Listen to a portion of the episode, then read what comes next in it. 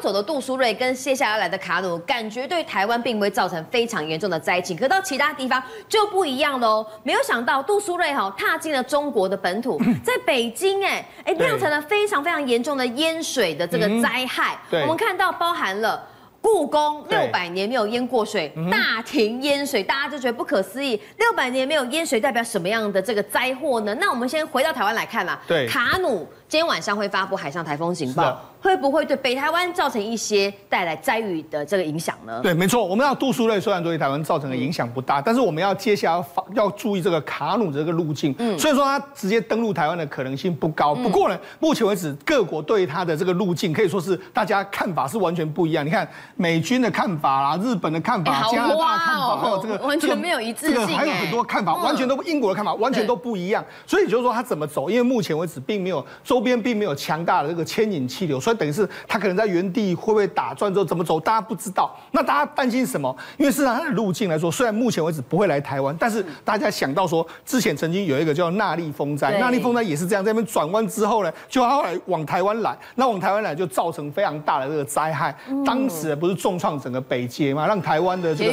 东区完全都淹水的状况，捷运都淹水的这个状况，甚至我们要历时三个月才能够完全恢复的这个情形。所以无论如何，我们还是要留意这个卡努这个路径啊。虽然说。直接登陆的可能性不高，但是也有气象专家说，哎，搞不好北部有可能会达到所谓风吹的这个这个风速，有可能会达到达到这个放假的可能性，所以我们当然还是持续观察。好，那我们讲到这个卡努这个路径，目前为止是不知道它怎么走之外，我们呢确定的是说，这个杜苏芮的确到北京之后造成非常大的这个伤害。我们前一阵子曾经讲到说，它在福建这一带也造成非常大的损害之后，但是其实呢，北京呢从来没有看过那么多的雨，所以目前为止来说的话，号称这个。百年六百年都没有淹过水的。目前的紫禁城啊，你看目前为止也是汪洋一片啊，变成池子了。对，没错。事实上，紫禁城来说，因为它过去是皇家园林，所以它有非常多所谓的泄洪的这个方式，一定有很好的排水系统。所以，而且它有是部分把它架高，所以照理说它不会淹水，就没想到这次的大雨来的又急又猛。那它可能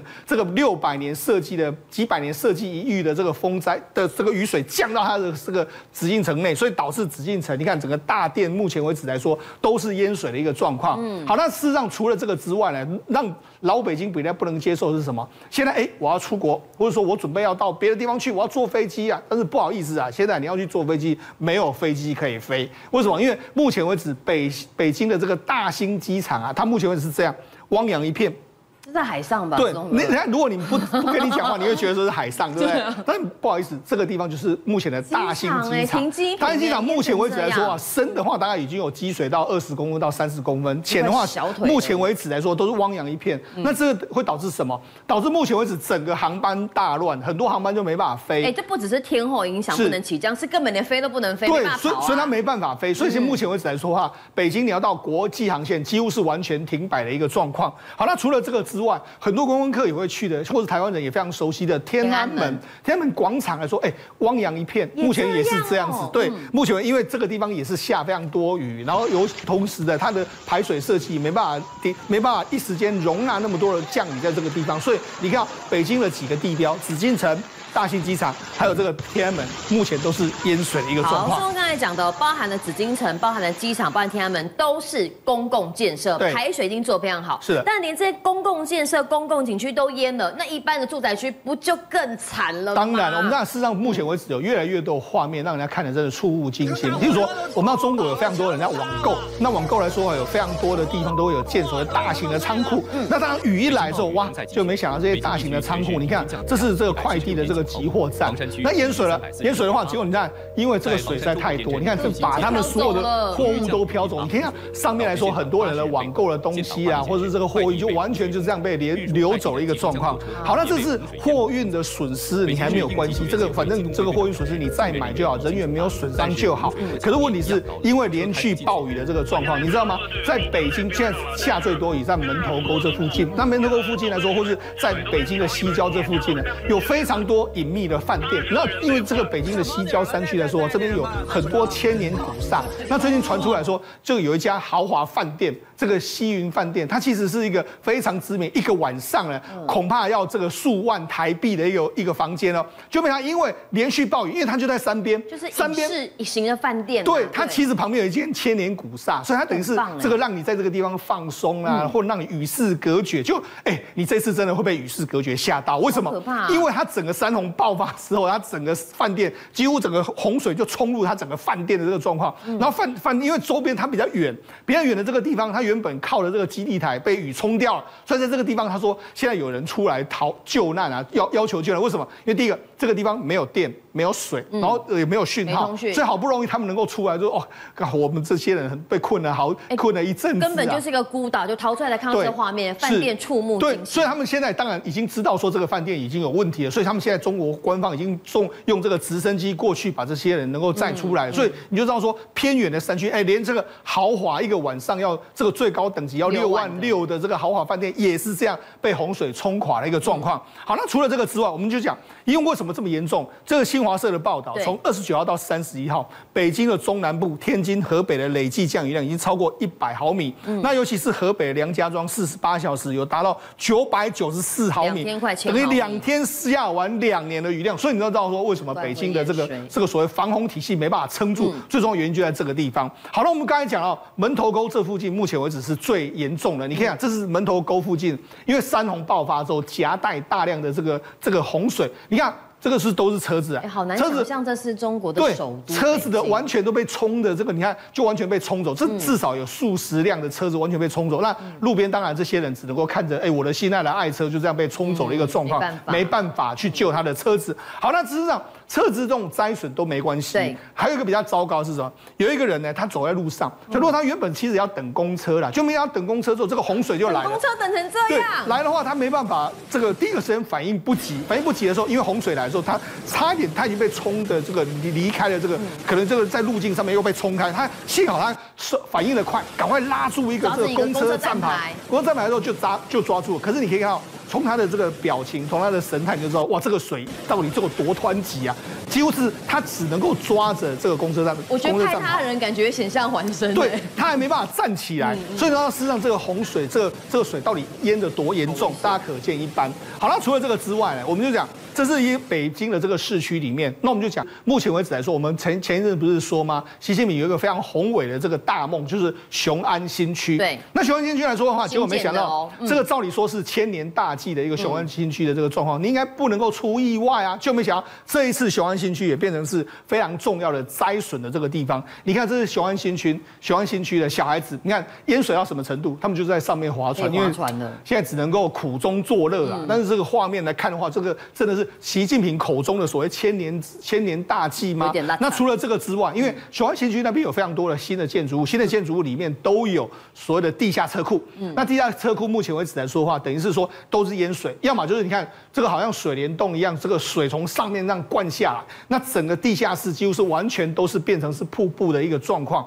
那为什么雄安新区会这个样子呢？实际上之前本来就有人跟就有人提醒过习近平说，你在这个地方，因为它是在北京跟天津的三角的三角点的一个地方，它这个地方有非常多河流在这个地方汇集。哦。那汇集在这个地方，你也知道上游的雨下这么多，汇集到这个地方来，全部集中在这里。对，你怎么有可能会排得掉呢？所以没排不掉，有九条河流排到这个地方来说话，所以会造成雄安新区会这个淹成这个样子，就是九河夹攻之下，那让习近平整个雄安。新区的大梦呢，现在变成是雄安淹水区的一个状况。好，现在看到只是一个杜苏芮带来的豪雨哦，我要把整个首善之都啊，呃天天子脚下的北京啊淹得面目全非。偏偏这时候呢，中国经济呢又还在复苏的状态，没错，还要来拼基建，还要来拼经济，真的是雪上加霜。没错，我们就讲嘛，事实上中国目前淹水，这北部淹水淹的这么严重，但是经济来说的话，是习近平目前为止最重要的一件事。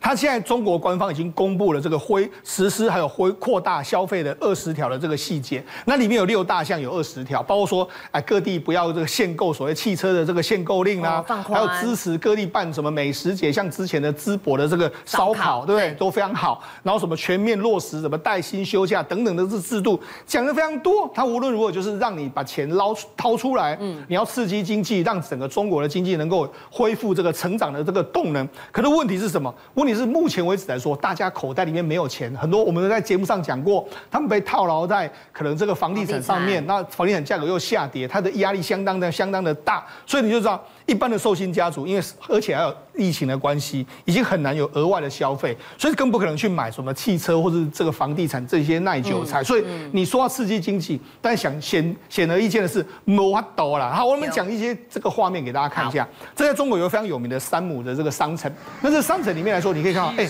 过去它其实有一点像是我们这个台湾的这个 Costco 美式卖场的，那很多人在里面，当然就会试吃嘛。可你要试吃，你想，哎，就是试吃一下，很正常。可是你看。他说：“其实这些试吃的都是来重复来试吃了好几遍，也就是说，这是什么？这是很多青年，很多青年现在说啊，我可能没饭吃，或者说我可能没有地方可以去，那怎么样？我就在这个山姆商城里面，我重复的排。”重复的排队试吃都可以，哎，甚至还有很多画面是有人拿了好几个，比如说有这个握寿司，他拿了好几个，有这个冰淇淋，他拿了好几个，左一轮就饱了。对，那甚至还有人去拿这个热这个牛肋骨，那还有后来还排了好几次重复拿了这个状况，那甚至这个大试吃的大妈说，哎，你不是来拿过吗？但是问题是，他没有东西可以吃，他只能够靠这样一个状况。好了，我们就讲。事实上就他就说，我现在已经变成是大妈，原本是一个青年人，没工作做，变成是个大妈。大妈。好，那我们就讲，事实上目前为止来说啊，中国大于生活当然是相当相当不容易的一个情形。但是呢，问题是中国的这个一一般年轻人不但没有钱可以这个消费，他连住房可能都住不到很好的房间。这是上海，上海有出现在台币四百四哎四千四百块的这个阁楼房。那阁楼房来说，哎，它只有它的窗户只有这么大。这么大的时候，人家就说什么？只有巴掌这么大，就巴掌这么大。他还说：“你看，这是啊，心灵橱窗吗？还是什么样的状况？”他其实这个窗户就跟一个口罩差不多大。对，没错。网友就说：“干脆拿口罩当窗户。”对对对，很多人说：“哎，我只能够住这样的一个状况，那我当然是不愿意住。”所以从这个就告诉你什么？告诉你中国的房价真的相当贵。你看，连四千四百块台币在上海都只能够住这样的一个房间。好了，我们讲，实际上如果你要说中国民众来说，真的是不愿意把钱掏出来吗？倒也未必啦。就是你要想办法怎么去让他们掏出来。譬如说，像最近，最近有一个这个，我们周杰伦在中国开这个演唱会，他在开，他在海口开这个四天的演唱会，对不对？然后带来人民币的这个九点七亿左右的收入，折合新台币是四十三亿，那约莫是这个中国端午节收入的三倍，甚至还超过五亿的这个廉价。靠周杰伦演唱会啊！对，所以要哎，你要救经济的话，那倒不如叫周周杰伦多开几场演唱会就好，对到到很多地方去开。那他这一次一共吸引大概十五点四六万人到这个这个海南这个地方，然后还有除了演唱会的收入之外，还有包括说像整体的旅游收入大概九点七六亿，所以它等于是刺激了整个海南。这个这个消费的这个力道，那甚至还有在海口的这个万象城门口，还有一个巨型的这个周杰伦的 Q 版的周同学，就没想到这也变成是大家热搜的话题，有这个揽了非常多的钱，还有非常多的观光的财在这个地方。所以在讲啊，要拼经济，有时候呢可能要靠一点创意，靠一点手段。你只是官方的在那边唱样板，说啊我二十条的细节，然后有六大项，然后很多这个措施，但是问题是这些没办法拼经济，倒不如周杰伦办的演唱会的能量还是比较大。界、商界、演艺界，跨界揭秘，重案、悬案、攻击案、拍案惊奇，新闻内幕、独特观点，厘清事实，破解谜团。我是陈明君，我是李佳明，敬请锁定《五七新闻网》，真相不漏网。